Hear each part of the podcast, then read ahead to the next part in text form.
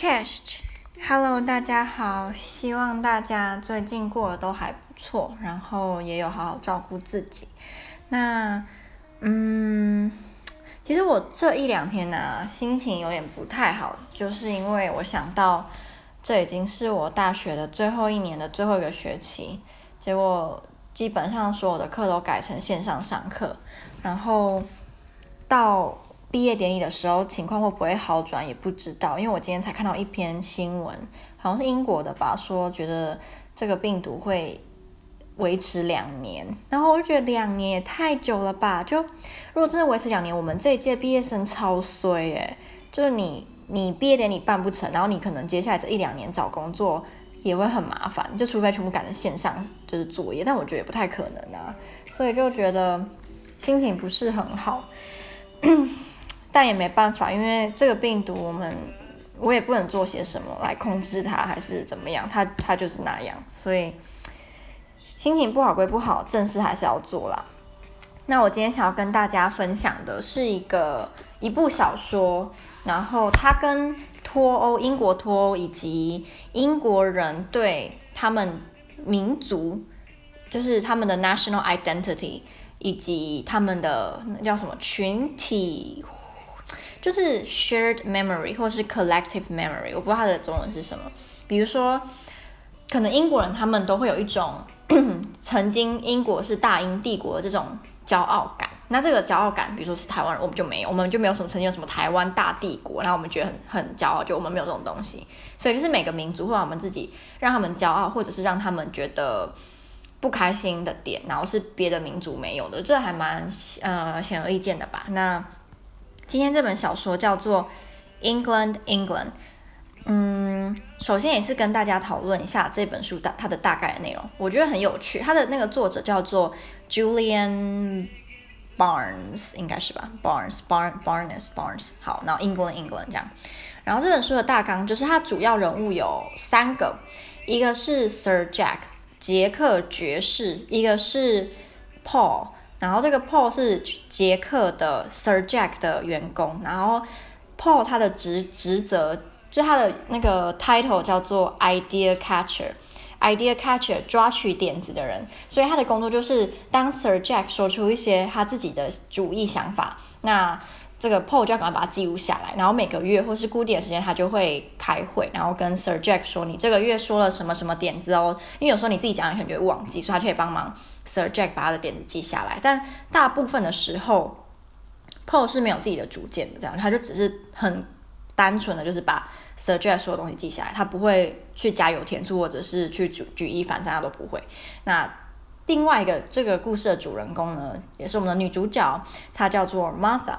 然后 Martha 是一个非常有趣的人物，因为这个这本小说它的第一部都是在讲 Martha，就是第一部分在讲 Martha 的童年。然后在在讲 Martha 童年的时候，会有很多句子或是情节，你是会有点揪心的。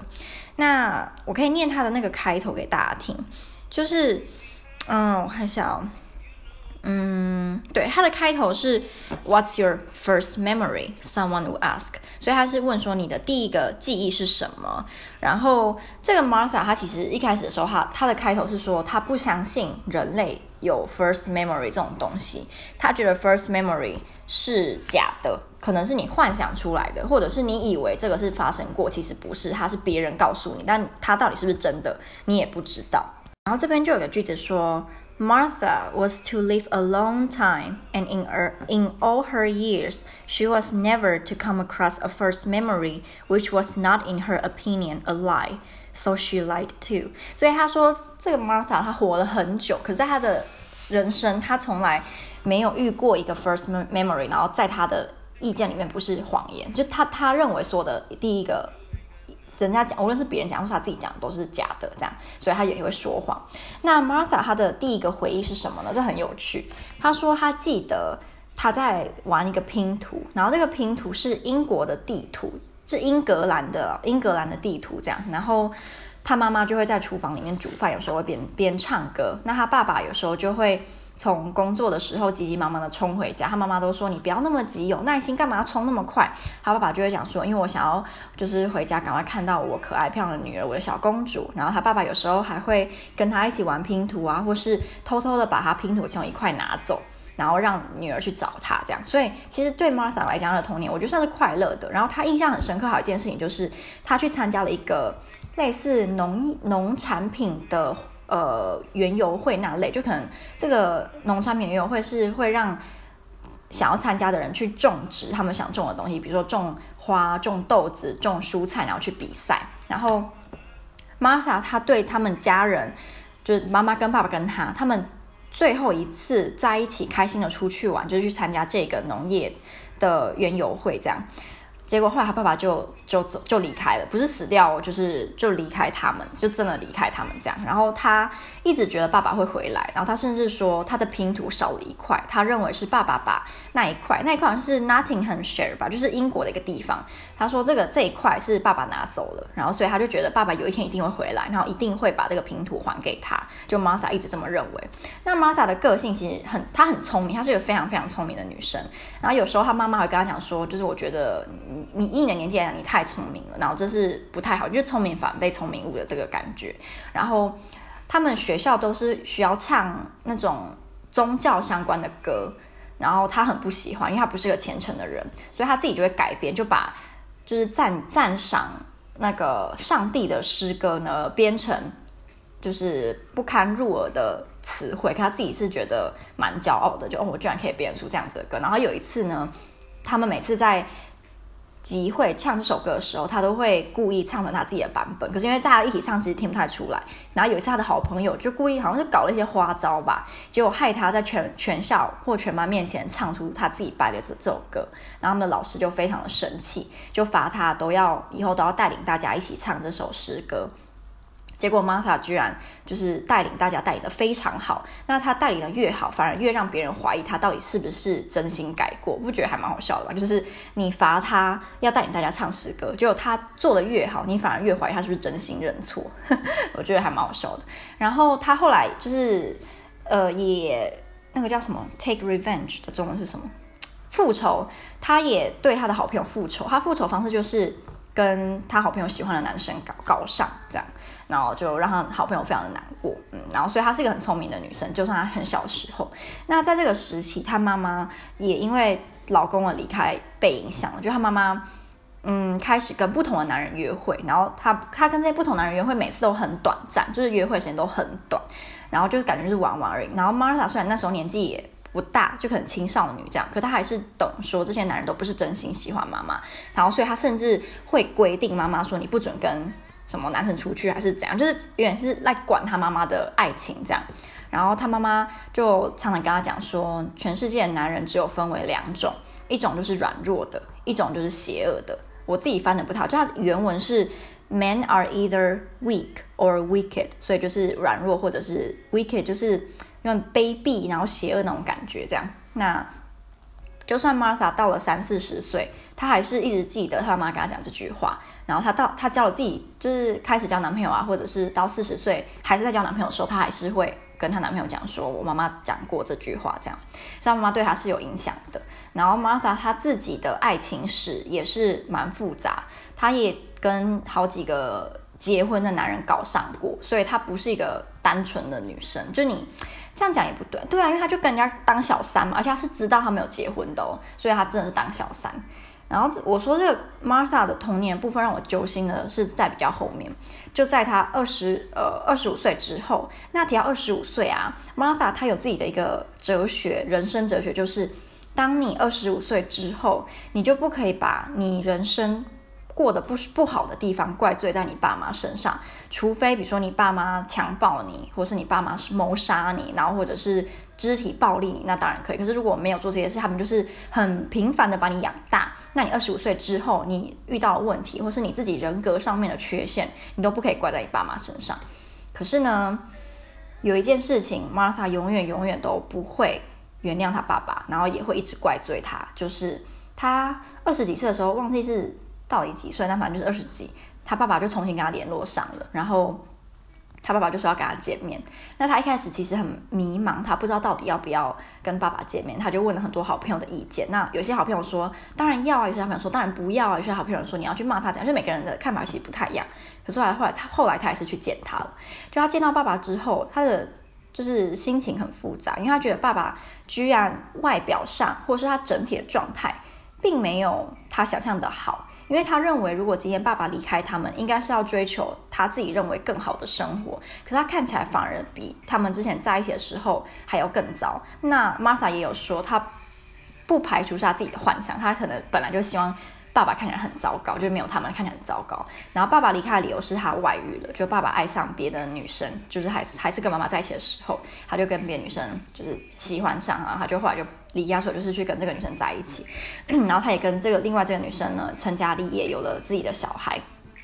然后在他们谈论的最后，Martha 就问他爸爸，就是忍不住就问说：“那块拼图是不是在你身上？就是我的拼图最后一块。”然后他爸爸就一脸很纳闷说：“哈，什么拼图？”然后玛塔说：“哈，你真的不记得了吗？你真的不记得？”爸爸就说。拼图，嗯，我猜可能所有的小孩子都曾经喜欢过拼图吧。Richard 就是爸爸他，呃，另外结婚的时候生了另外那个小孩，所以就跟玛塔是可能是同父异母的小孩，这样就说，哦，Richard 也很喜欢做拼图，而且他喜欢做的拼图啊，是那种很复杂那种哦，然后就讲这些，然后就 Martha 就说，你真的真的真的不记得我我曾经很喜欢，就是跟你一起做拼图这样，然后爸爸就说我不记得了。然后这件事情就是玛莎说她永远都不会原谅她爸爸。我觉得其实很难过诶，你不觉得吗？就是如果如果我是他，我一直觉得我是爸爸的小公主，然后我觉得爸爸很爱我，就算他离开了，他可能心里还是一直记得我，记得我们在一起的时光。结果当你们过了好几可能十几年再相见，就爸爸这样居然居然居然完全不记得自己跟他以前。就是这个美好的时光，就你认为对你来说是很重要这段时光，居然对爸爸来说是不存在的。我觉得其实很会真的很难过。那我等下再跟大家讲一些解析好了，就我跟我同学的解析。然后这个故事的第二部分呢，就聚焦在 Sir Jack 的身上。Sir Jack 他有自己的一个计划，就是他希望能够打造出一个另外一一个版本的英格兰，另外一个版本的英国，因为他认为。就现在这个现在这个英国有太多的缺陷，然后制度或是一切不太好，所以他希望能够在一个小岛上，他想要买下一个英国的小岛，然后在这个岛上把英国真正的英国建在这里。比如说这个英国可能就会有，呃呃，那叫什么大笨钟，有西敏寺，有剑桥大学，有莎士比亚的墓，就是把所有能够代表英国的东西、建筑物。文化历史都放在这个这座岛上，那这样如果今天你是观光客，你就可以不用去旧英国，你就会直接来这个英国英国，就是他们是叫它什么 England England 吗？是吗？我有点忘，好像是吧？对，England England，然后他们就叫原本的英国叫 Old England，这样，然后就是想要打造这个地方，然后把它当做一个观光的圣地。那 Martha 是怎么跟这个 Sir Jack 连接？就是 Sir 呃 Martha 来应征 Sir Jack 这个计划的工作员，这样。然后来谈谈 Sir Jack 这个人吧，他很有钱，然后他很有自己的野心跟抱负，可是他缺点就是他非常的自骄傲，然后他对他的员工也不是真的太关心，他有时候甚至会就是，呃，故意叫他员工去做一些很明显他员工不想做的事情，可是他给钱很大方，可是他的要求也非常的严格，对，所以。嗯，不能说是一个完美的上司，可是也不是最糟的那种。这样，那 Martha 一开始的表现呢，其实 Sir Jack 还感觉还蛮喜欢的，因为 Martha 她很勇呃勇于发表自己的意见，就算是会跟 Sir Jack 相互抵触，他还是会去讲这样，所以他很会呛那个 Sir Jack，然后 Sir Jack 好像乐在其中。总之后来在这个工作场合，那个 Martha 就跟 Paul 连接在一起了，然后 Paul 就喜欢上 Martha，然后他们也有一段关系。那这个团队里面还有一个人叫做 Dr. Max，他是一个历史学家。那为什么需要这个历史学家呢？因为 Sir Jack 想要利用，想要使呃用这个历史学家去知道说一般普罗大众对于英国历史的了解有多少。他们不希望当观光客来到这座岛上的时候，要接收到的英国历史是非常晦涩、非常无聊的。不是，他们想要让他们知道的是，他们可能原本就知道的东西，可是再多一点点就好了。就不要让他们觉得自己太笨，可是也不要让他们全部都听不懂，因为这样他们也不想来。所以他们也不是要教育大众，只是想要抓到说，哦，大部分的人大概会知道些什么事情这样。然后他们就有去做一些实验，就是有有去采访一些人，然后就发现。其实英国人，呃呃，他书中的讲这些啊，我不是我不是讲现实生活中英国，是讲书中的。就书中的英国人，其实对于英国历史知道的真的不多。他们可能会知道很有名的战役，可是当你问他说，哦，那这个战役是发生在哪个地方？那目的是什么？呃，有没有什么有名的将军你想得到的？大他们都讲不出来。所以你知道这个战役，可是它内容呢，你不知道。就像我想想看哦，我们可能会知道啊，比如说安史之乱，好了，应该都有听过吧？安史之乱，可是可能问你说安史之乱是哪个朝代？那是发生什么事情？结果是什么？影响是什么？可能有些人觉得，嗯、我知道安安史之乱，但是我不知道它是什么，就是其实等于你不知道这样啊。所以，嗯，Doctor Max 他就常常会觉得还蛮。难过的，因为他采访的这些人很多都是有大学学历，有些甚至会说自己是很聪明的，然后觉得自己是一个知识分子。但当你问他有关英国的历史，或是有关英国的呃，Doctor Max 觉得大家应该要知道知识的时候，其实这些人都不知道这样，所以他就认为那么多自称爱英国的人支持他们这个爱英国理念的基础不是知识，不是了解，而是愚昧。哎，我觉得讲的超好哎，就是 当你说你那么爱自己的国家的时候，可你真的对你自己的国家了解吗？你真的，比如说我说我很爱台湾，就你跟我讲，呃，比如你考我说，哎，那比如说台湾，呃，有被哪些国家统治过？然后我就说。呃，有吗？台湾不是一直都是台湾吗？那那什么有什么国家统治过台湾吗？就你知道这种连这种最基本的都不知道，然后我说我超爱台湾，爱死台湾，就会让你有一点怀疑啦。就你这个爱台湾的背后，你你是有足够的知识、足够的了解去爱，还是你就是盲盲目的爱？就是对啦。然后反正 Doctor Max 他就是觉得蛮难过的这样。那我想想有什么？呃，哦，还有一个部分是。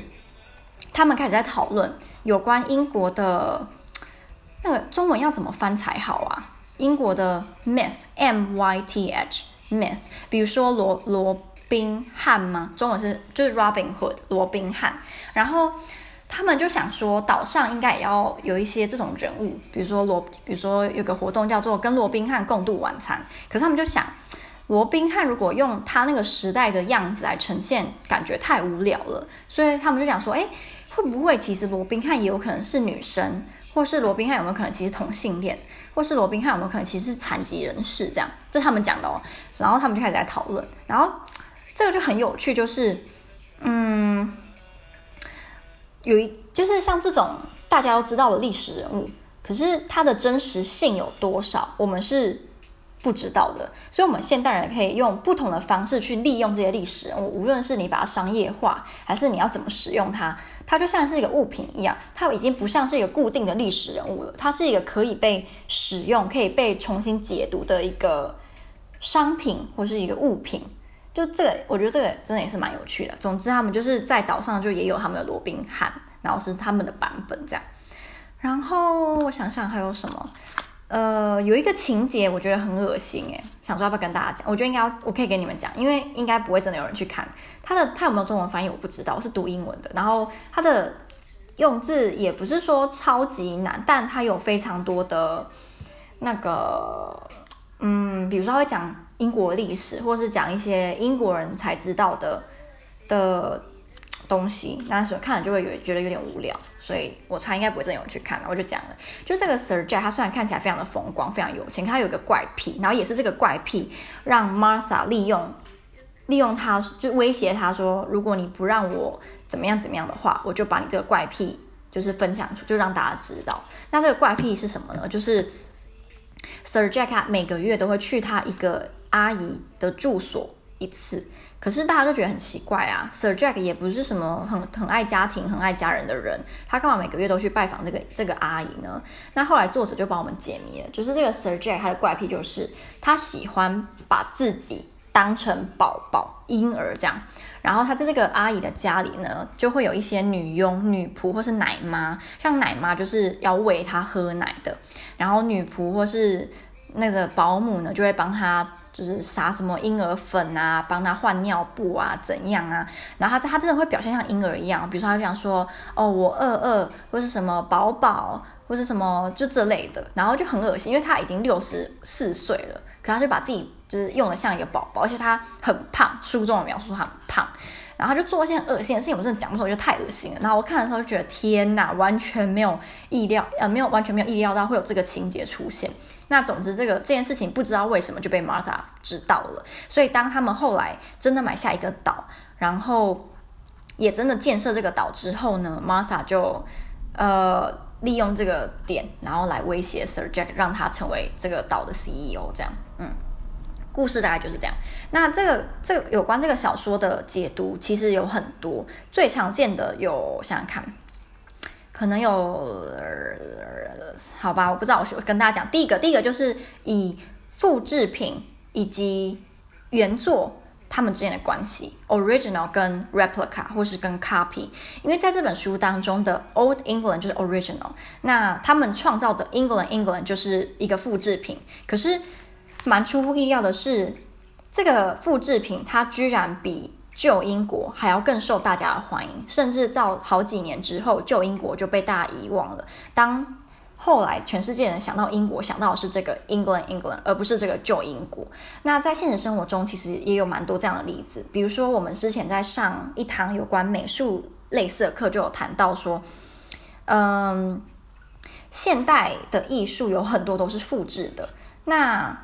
你觉得，比如说我现在拷贝了一幅达文西的画，那我的画的价值跟达文西的画的价值差在哪里？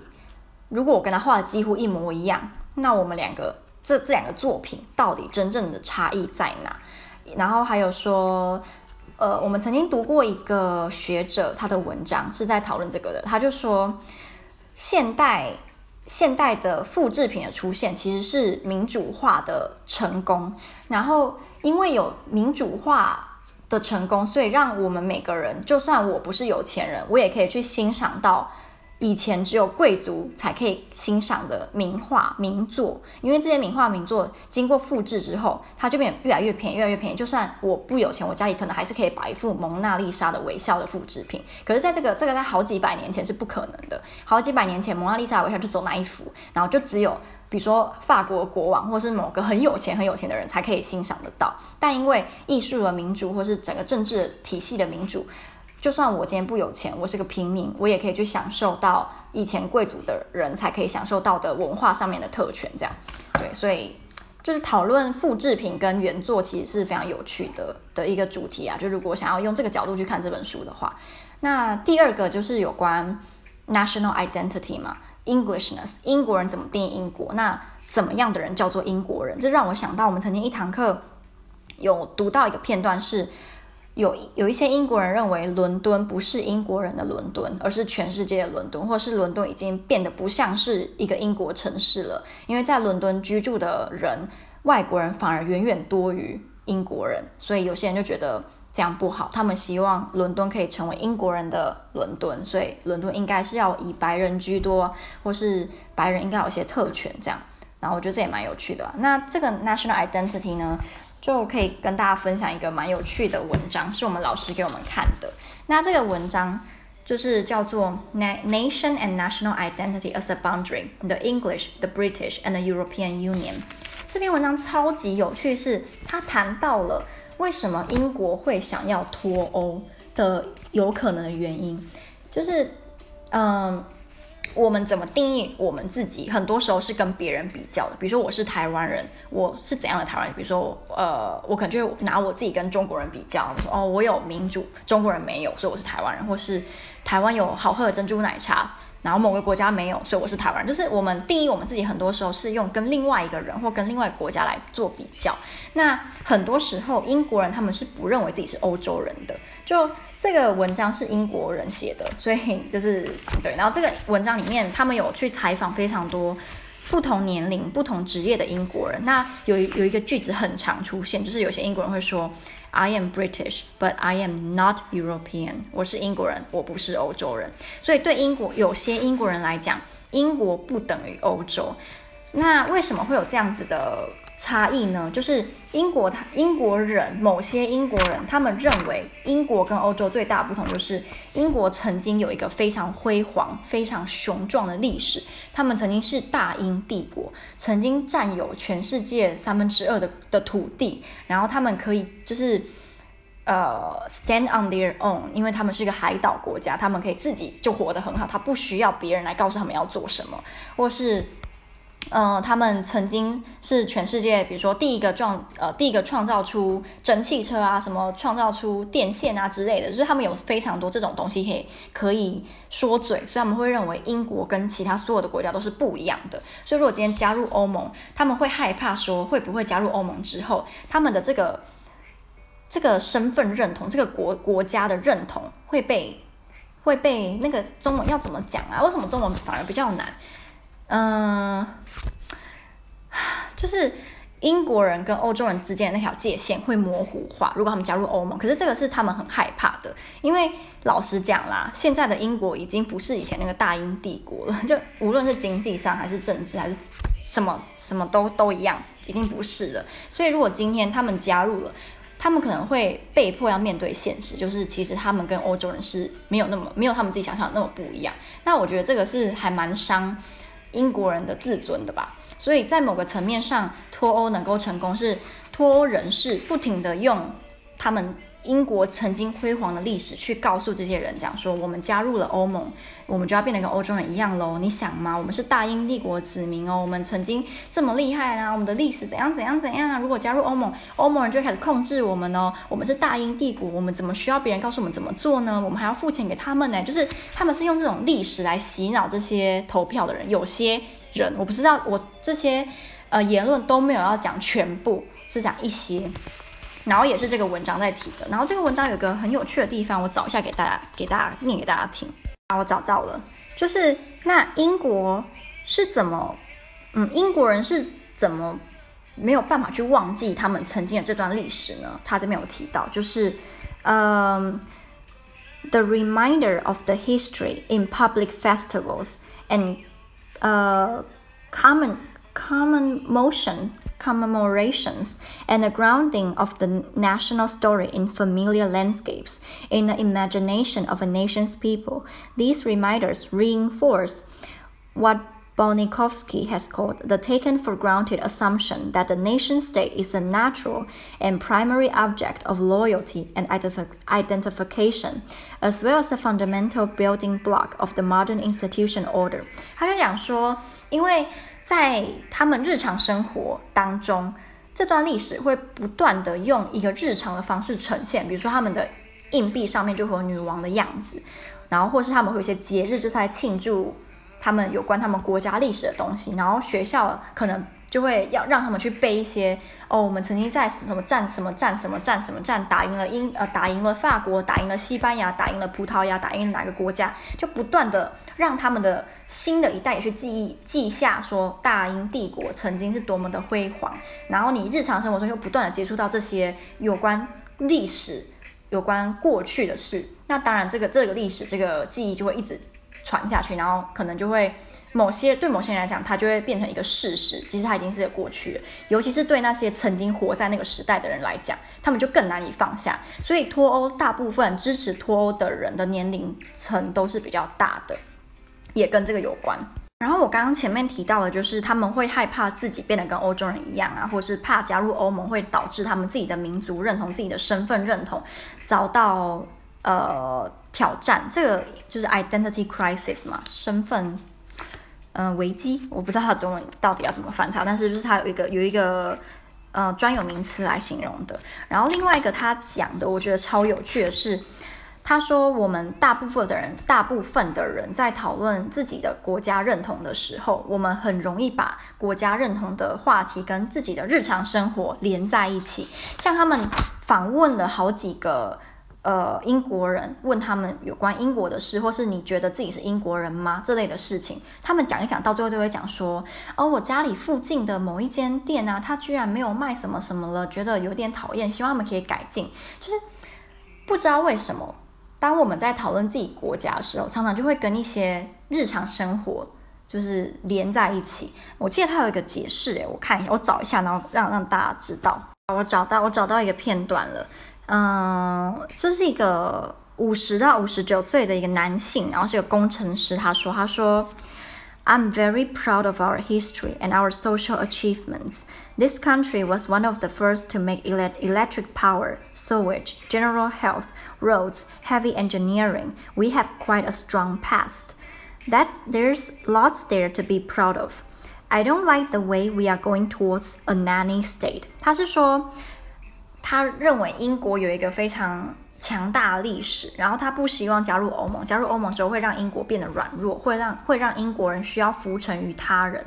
那这是呃大英帝国子民不应该承受的，这是他的意思。然后他这边有提到说，嗯、就是身份认同跟我们的日常生活其实是息息相关的，因为很多时候生活的一些小事情是让你认为自己是台湾人的一些关键，比如说。我们会觉得台湾人可能或多或少都很爱喝珍珠奶茶，无论它是真是假，但是我们会有这样想，就我们都爱喝珍珠奶茶或配珍，会或配鸡排，然后呃有时间或者是假日的时候就就去逛夜市，那这些其实都是很小的事情，可是这些小事情却是建建构了我们身份认同很重要的一个部分。所以就是为什么，如果今天一个政治的呃那叫什么 campaign，政治的我不知道这种是什么啦，想要成功的话用。把你的焦点或是一些部分跟投票人的日常生活做连接，会蛮有用的。因为投就蛮多会用到这样子的方式，这样就跟他讲说，你如果你加入欧盟，你的生活就会被控制，你的大小事就会就要用就要让欧盟决定哦，什么就是还有很多啦。当然，就是我只讲了一点点。那我想一下，还有没有哪一个可以跟大家分享？我可以跟大家分享的是，我我跟我同学报告这本小说，我们探讨的主题是回忆、记忆 （memory）。那我刚刚不是有跟大家说，就是 Martha 认为记忆是是谎言吗？尤其是你的第一个记忆是谎言吗？然后，嗯，这里有一个 quote，我觉得写的还蛮好的，我可以念给大家听。Memories of childhood were the dreams that stay with you after you woke. You dreamed all night or for long, serious sections of the night. Yet, when you woke, all you had was a memory of having been abandoned or betrayed, caught in a trap, left on a frozen plain, and sometimes not even that, but a fading after image of the emotion stirred by such events. 它大概是我们的解读是他在讲说。我们所谓的记忆，有的时候其实只是情感，只是我们的 emotions，它不一定是真的发生的事情，可能只是某件事情发生了，然后你 你的感觉是这样，然后你把你的那个感觉当成了是发生过的事情。然后我刚刚不是有跟大家说，Martha 她童年最快的一段时光是她爸爸跟她一起做拼图嘛，但她爸爸完全不记得嘛。那这种时候，这个回忆是真的吗？就这个回忆当中，他跟爸爸是一起做拼，一起做拼图。但当爸爸的记忆里面完全没有这段记忆的时候，这个记忆是真的吗？所以记忆其实很飘渺，是很难去定义的。有些时候，我们甚至很难去，就是呃，知道一段记忆的真假。然后在另外一个部分，哦，这边这个 quote 也很有趣，很短。他说。Martha did not know whether she was meant to remember or to forget the past. Martha 并不知道他到底是应该要去记得还是去忘记他的过去。这个我们那时候是解读是说，像 Martha 她一直在讲，我们过了二十五岁就不可以把我们的一些过错或是有一些不美满的地方怪罪怪罪在父母头上，但他一直放不下爸爸居然不记得他们一起做拼图这件事情，其实是。伤害他很深的嘛，所以他不知道自己到底是要忘记这段这件事情，还是要就是记得。那我们之前在上在上课有讨论过，如果你想要一个国家或一个人走出他过去的伤痛，最好的解决办法绝对不是就忘记，或是就假装他没有发生过。你一定要回头，然后去就是探讨他，或是把他狠狠的在那个伤口再掀开一次，把他就是伤的彻底，你自然就会痊愈了。如果你就想要假装没这件事情的话，你绝对永远走不出来。对，最后也跟大家分享的是，这本书里面有一段是提到 Paul，就是 Martha 她后来的男朋友的那个爱情史。那 Paul 他是一个长得不算特别帅，女女人缘也没有很好的男人。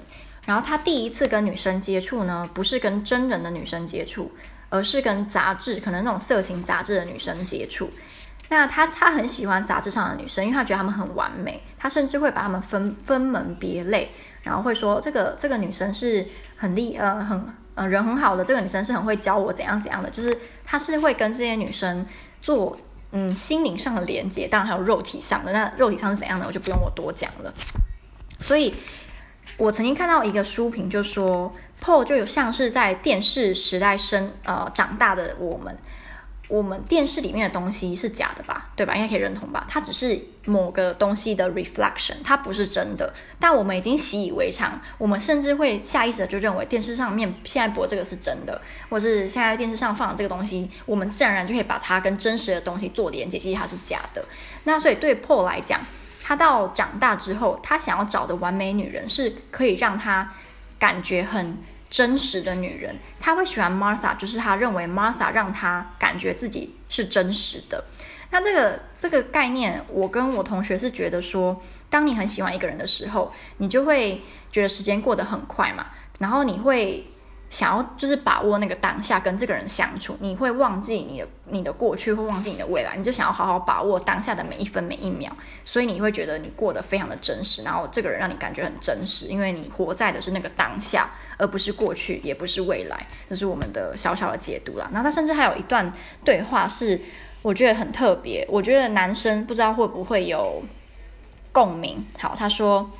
In the past, he had noticed how being with a woman changed your sense of time, how lightly poised the present could be, how choosing the past, how elastic, how metamorphic the future. He knew even better how not being with a woman changed your sense of time. So when Martha asked him what he thought of her when they first met, he wanted to say, I feel you would change my sense of time forever. That Future and past were going to be packed into present, that a new and indivisible holy trinity of time was about to be formed as never before in the history of the created universe。他是在讲说，就是跟一个女人在一起的时候，你爱的女人或你喜欢女人在一起的时候，会改变你的时间，你对时间的认知。他就还在解释这样，对，我觉得写得很有趣。哦，我记得，嗯，想要跟大家分享这个。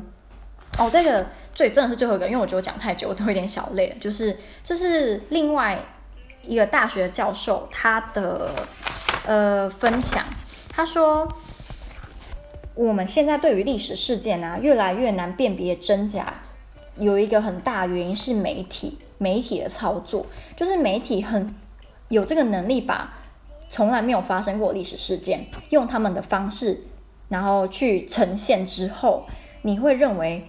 哦，这好像是真的，好像真的是这样。可其实他可能根本就是他们捏造出来，或者是他们接触到某一个历史事件之后，用他们的方式去呈现了，所以他已经是不是第一手的资讯了。然后他就讲说，嗯、，it is it is impossible to say what is really going on. There are competing versions of reality. We we experience everything through the media. 然后，嗯，在现实生活中。很多我们经历过的现实，我们的 reality，它是有不同的竞争的的，怎么讲？呃，比如说今天有个历史事件 A，那可能就会有 B 派的人跑出来讲说，其实 A 事件是这样这样这样发展的，然后又有 C 派的人跳出来讲说，不对，A 事件是这样这样这样发展的，然后又有 D 派的人跳出来讲说，不对不对，是这样这样这样发展的。如果今天你是一个真的实事求是的人，你要每个族群去去。访问，然后用尽你所有的脑力，才可能去重现一个稍微客观一点的历史事件。但多少人有这个能力，或是有这个时间去做这样的事情？所以媒体就会变成，呃，一个我们接触历史或接触一个族群回忆很重要的来源。因为我们每我们每个人都没有那么多时间去去查证，或者是去知道一件历史事件它到底是怎么发生的。因为如果今天你是经历过这个历史事件的人，每个人。的角度或每个人他看这件事情的方式都会不一样，他记忆的方式也会不一样，所以你根本就很难去有一个完百分之百完完全全没有加有添醋、没有加入情感的历史。所以我们就后来就讲到，其实历史你要说它完全都是史实，都是历史，都呃都是事实，都没有任何情感吗？其实不是，历史就算他一字一句感觉都没有加入我，或是加入他，或是这些带有呃。I, he, she, it, they 这样的用字，但其实他在探讨就是我们，我们，所以他再怎么样，绝对都不会是客观的。那很多时候都是带有情感的，对，因为像我今天我跟你，我们一起经历过同样的 A 事件，然后别人来采访我们两个，对 A 事件的重现一定也会很不一样。那我不排除可能我们会有很一样，呃，就是差不多的重现的方式。但如果今天把这件经历过 A 事件的人拉族群拉大，变成一万人、一百万人、一千万人，那个解读绝对是多到不行啊！所以你要怎么去知道到底谁经历过的这个历史事件才是真的，会变得非常的困难。对啊，反正我觉得这本书很有趣，然后我们探讨讨论的主题也非常有趣。那希望大家会喜欢喽。哦，讲好久，就这样啦，拜拜。